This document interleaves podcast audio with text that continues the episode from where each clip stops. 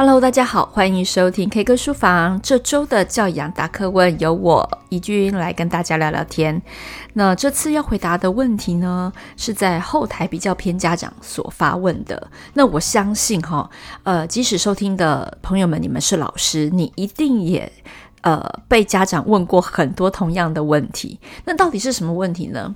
嗯，他可能就是会很担心自己的孩子在班上交不到朋友，可是这个交不到朋友，他会有几个揣测，比如说可能这个孩子比较早熟，有争议感哦，那或者是他会。称自己的孩子比较内向慢熟，那或者也会是呃考虑到自己的孩子可能是独生子女的关系，会不会在交朋友的这方面比较需要别人的帮忙？那我们在后台呢，有发现几位家长都不约而同的提到，看到孩子在人际关系很沮丧，交不到朋友，不论是哪一种原因，好，那不知道有没有方法可以协助孩子？诶，在这个地方，我想要跟大家分享一下，因为我跟老苏都是算只生一个孩子嘛，就是独生子女的，呃，这个部分。那我的孩子自己本身也是内向慢熟。那老苏的，其实独生子女呢，会有一个蛮强的特征，就是他的确也比较容易早熟。为什么？因为他身旁互动的都是大人。那他的社会化能力可能也很强，他的语汇、他的知识可能也都比同年龄的小朋友资讯量来得大，所以他在早熟这个方面可能表现得还蛮明显的哈。那如果到了小学阶段，尤其是低年级，大家一开始会真的会有一点点不太习惯，因为你就想嘛，一群小孩子里面突然有了一个小大人，那这个小大人可能真的自己会感觉格格不入。不过，我想回过头来跟家长们分享，呃，有一个调查哈，这个调查其实是来自韩国的一本书，作者呢观察到，生养一个孩子的家长常常会因为自责而觉得好像会对他们有所愧疚。这本书呢，就叫做《独生子女的优势教养》。那里面有一个资讯，我提供给大家哈。那在这个俄亥俄大学，就是美国的大学呢，有一个教授，他就以一万三千名的孩子为对象，调查呢兄弟姐妹之间的手足关系以及社会性关系。也就是说，他很想知道独生子女的朋友。他的这个社会性关系到底有没有比有兄弟姐妹的孩子还要弱？哈，那这个心理学家他们就有统计出来，他就说呢，这个独生子女呢，他们在国小的时候，哈，一开始的确会有差异哦，就是他口头上能够列出来的朋友数目的确会比有手足的小孩来得少。可是你知道吗？进了小学之后，年级越高，差距越小，所以到后来，独生子女和有兄弟姐妹的孩子之间几乎不会有任何差别，哈。所以也就是说呢，独生子女的确是在父母有计划性的教育以及多样化的活动培养之下，他能够有效地去补足所谓社会性关系的落差。这一点要先给大家一个信心。所以。呃，讲到独生子女的这个部分，千万不要再觉得说啊，好像对他天生有愧疚。正是如果你有愧疚的话，这个愧疚感反而很容易真的就让你养出一个以自我为中心，而且没有办法有同理心的孩子。所以回到我们的这个听友的提问，那该怎么协助目前啊、他还小，可是他的确碰到有点格格不入，或者是呃交不到朋友这样子的一个状态呢？我觉得结合这本书一个很重要的重点，就是独生子女的爸妈，或者是你可能也不是独生子子女啦，但是我觉得这个标准是一样的，就是你能不能够呃，不只是扮演孩子的父母，同同时间你也可以给他一些同才正常的同才可能会有的反应，让他去做一些练习。举例来说好了，比如说今天呃，孩子他可能在。一群小孩当中扮演了小大人，好，他可能很煞风景，很泼冷水。当一群小孩子在胡闹啊、瞎扯的时候，或者是想要做一些小小坏事的时候呢，可能他的可能这个孩子他就马上变成了小大人，然后说：“哎，不可以啊！我觉得你们这样不行啊！”好，说教了一番。好，那当然大家就觉得哦，好无趣，好无聊，这个人好煞风景，我就不跟他玩了。好，那如果是这样子的一个状况，当然孩子有这样子的争议感跟他的判断没有错，但他也同样必须去承受，这是一个很自然的人性后果。就像你在中午吃饭的时候，你也不希望永远都跟一个政治正确的同事聊天，搞得你好像随便一口抱怨就会引来很多很多的说教，对吗？因此呢，在爸爸妈妈在家里的时候，也应该可以协助他去呃猜想对方可能会有的一个心情，或者是呢，可能可以协助他，诶，如果我想要表达呢，有没有其他的方法？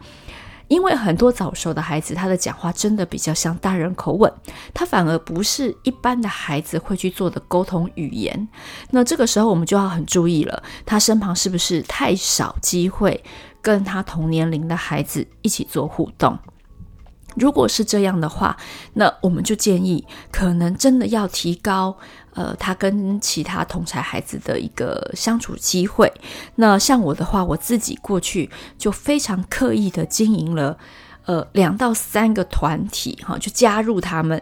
那可能属性都不一样哦。这一群可能是很野的、很爬山的、很户外的，哈。那这一群可能是很手作的、很文青的，哈。那又或者是呢，有一群可能是呃，跟他一样都很内向、慢熟的。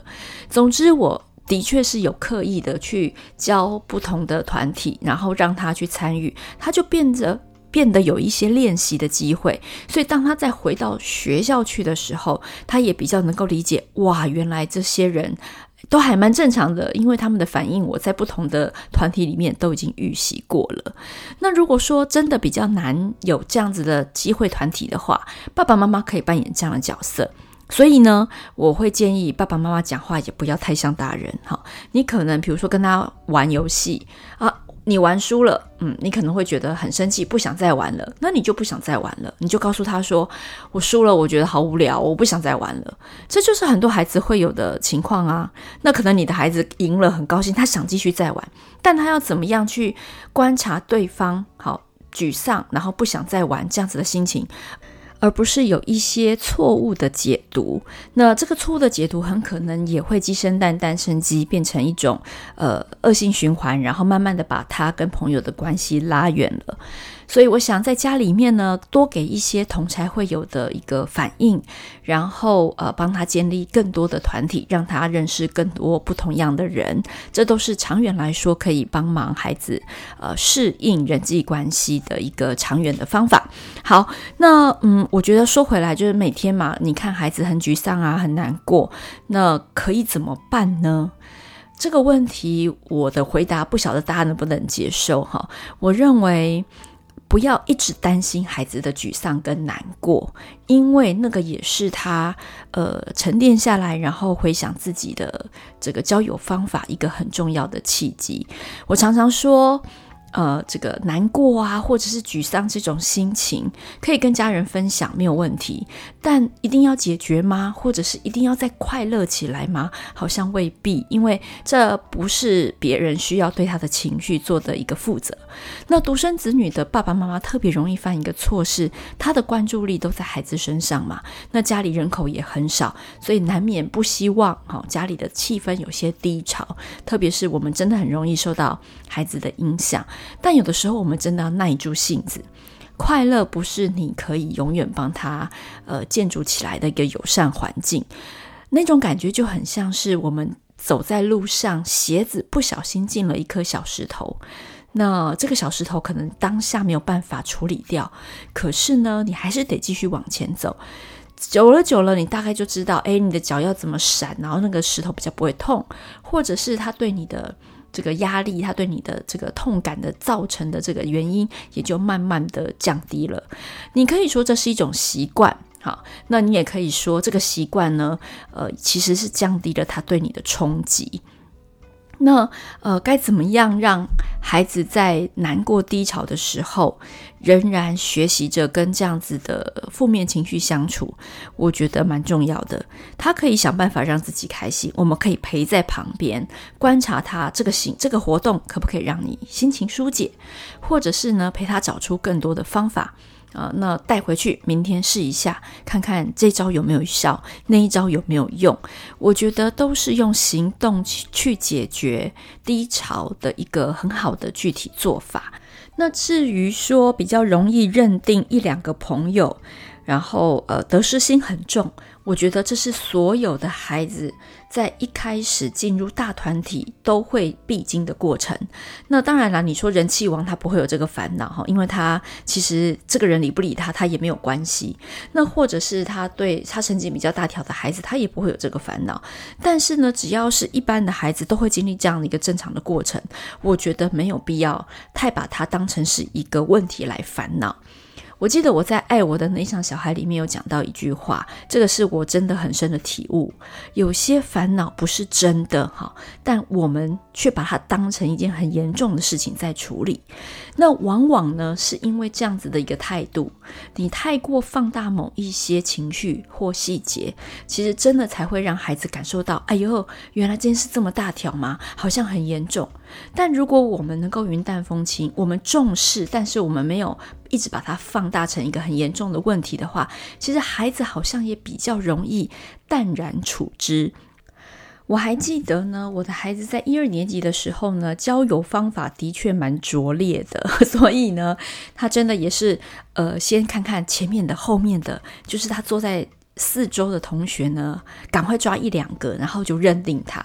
那当然啦，这个是随机的抓取法哦，很可能孩子的个性本身跟朋友们并没有很合，所以很快这两个人就抛弃他了。那他可能真的就面临到要重新打掉重练。我还记得那个时候，呃，我花了蛮多的时间跟他讨论，他其实这样子的一个挑选。还蛮没有 sense 的，对不对？就是蛮没有逻辑的。那当我问到他说，你是怎么挑选的时候，他跟我讲的这个方法，诶，我就可以有另外的建议，就说啊，那可能刚好就运气不好啊，你刚好。坐在你前后左右的未必是跟你最合的，那你要不要真的观察一下班上跟你谁比较气质像，或者是谁你真的觉得他很你很喜欢他？我觉得观察不是一件不好的事情。那重点是说，我们给了他什么样子的希望感？就是你是让他对未来继续交友、继续尝试，给了他一些动力、方法跟期待，还是你很快的察觉到他在这个部分的痛苦、难过？那可能你过度共感了，所以呢，你也跟着他一起掉到这个负面情绪。那或者是你就跟他说没关系，我们自己一个人也还还可以哈，或者是没关系，你自己可以找一些兴趣。虽然这是一种安慰的方法，但你知道吗？啊，这可能同时间也暗暗暗的，就是传达了一个潜讯息，就是啊，你可能真的交不到朋友。好，你无意间替他承认了这件事。那我觉得国小、国中哈阶段是他们性格变动起伏非常剧烈的阶呃的的阶段，所以真的不要太早放弃去尝试人际关系。那举例来说，一二年级我的孩子交友技巧很拙劣，三四年级运气不好，刚好碰到了一群这个中年级的女生，还蛮勾心斗角的，所以三四年级他又掉入了另外一个魔王般的训练。可是呢，我永远给他一个讯息，就是诶，呃，再两年可能就换班了，再两年可能就事情也不一样，有些人就会开始改变了，所以你要不要继续尝试？好，未来。这么多人，这地球上这么多人，怎么可能找不到跟你合得来的呢？好，那另外就是我也给他信心，比如说他在画画班，他在哪里有一些的确是他比较擅长的才艺项目呢，也比较容易碰到志同道合的朋友，在那边如果有成功案例，也可以给他信心，告诉他你可能就真的运气不好而已。所以家长怎么样解读这个失败？家长怎么解读一时的孤单？我觉得非常重要。那呃，每一个人都应该要练习。跟孤单相处、跟寂寞相处，这个跟人际关系的经营没有关系哈。所以，如果我们的孩子呢，已经很喜欢阅读，或者是他有自己的兴趣，那其实不不替他担心，因为他一定可以找到事情跟自己和平共处。反而是我们不要让他太单溺在这样的舒适圈，应该要多多尝试。给他具体的办法，让他在不同团体有不同的化学变化跟碰撞。说穿了，这真的也是几率跟运气的问题。那只要你多做，机会不就越大吗？当然啦，最后呢，我还是得替呃比较内向慢熟的孩子多说几句话哦，因为他们需要的朋友真的只需要一两个。所以，只要孩子不觉得有什么问题，那我们的家长就可以稍微放心。另外呢，不要忘记了，现在是网络社群时代，虽然社群呃造成孩子们蛮多的压力。但也不要忽略了网络呢，它可以更开阔孩子跨越时间空间，在社群上面可能反而更容易找到志同道合的好朋友。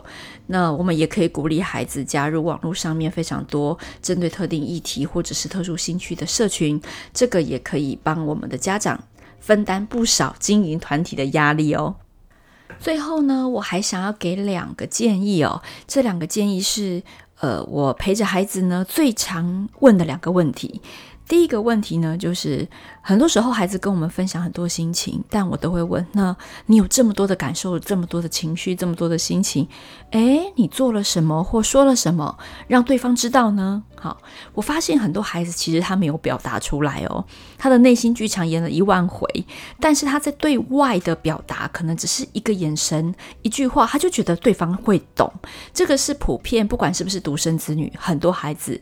呃，因为家里的大人很容易揣测他们的心情，所以养养成了这样子的坏习惯。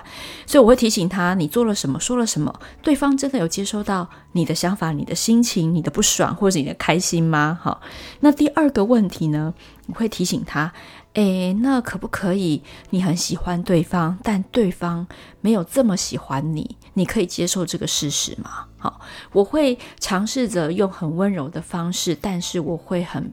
重要的去传达这个残酷的讯息，因为大部分我们在小学阶段，有很多家长很希望有乌托邦式的理想剧情，好像今天这个人说了对不起，对方就要接受；今天这个人想跟你交朋友，哇，这是一个多么美好的缘分，那对方也要接受，好像对方不接受就不够领情，不够怎么样，这些都是大人的诠释，也是大人的面子。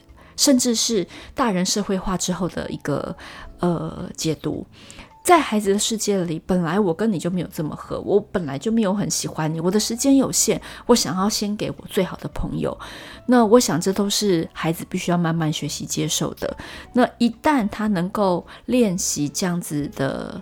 现实，我想他在人际关系的挫败其实会越来越小，因为有一天他也会成为那一个别人好喜欢他，但他其实没有那么喜欢人家的那一方哦。好，那今天的教养答课问就先回答到这里，希望对大家有一点点帮助。当然有更多的问题，也期待大家在后台尽量提出，我们会想办法一一回复哦。谢谢，下次再见，拜拜。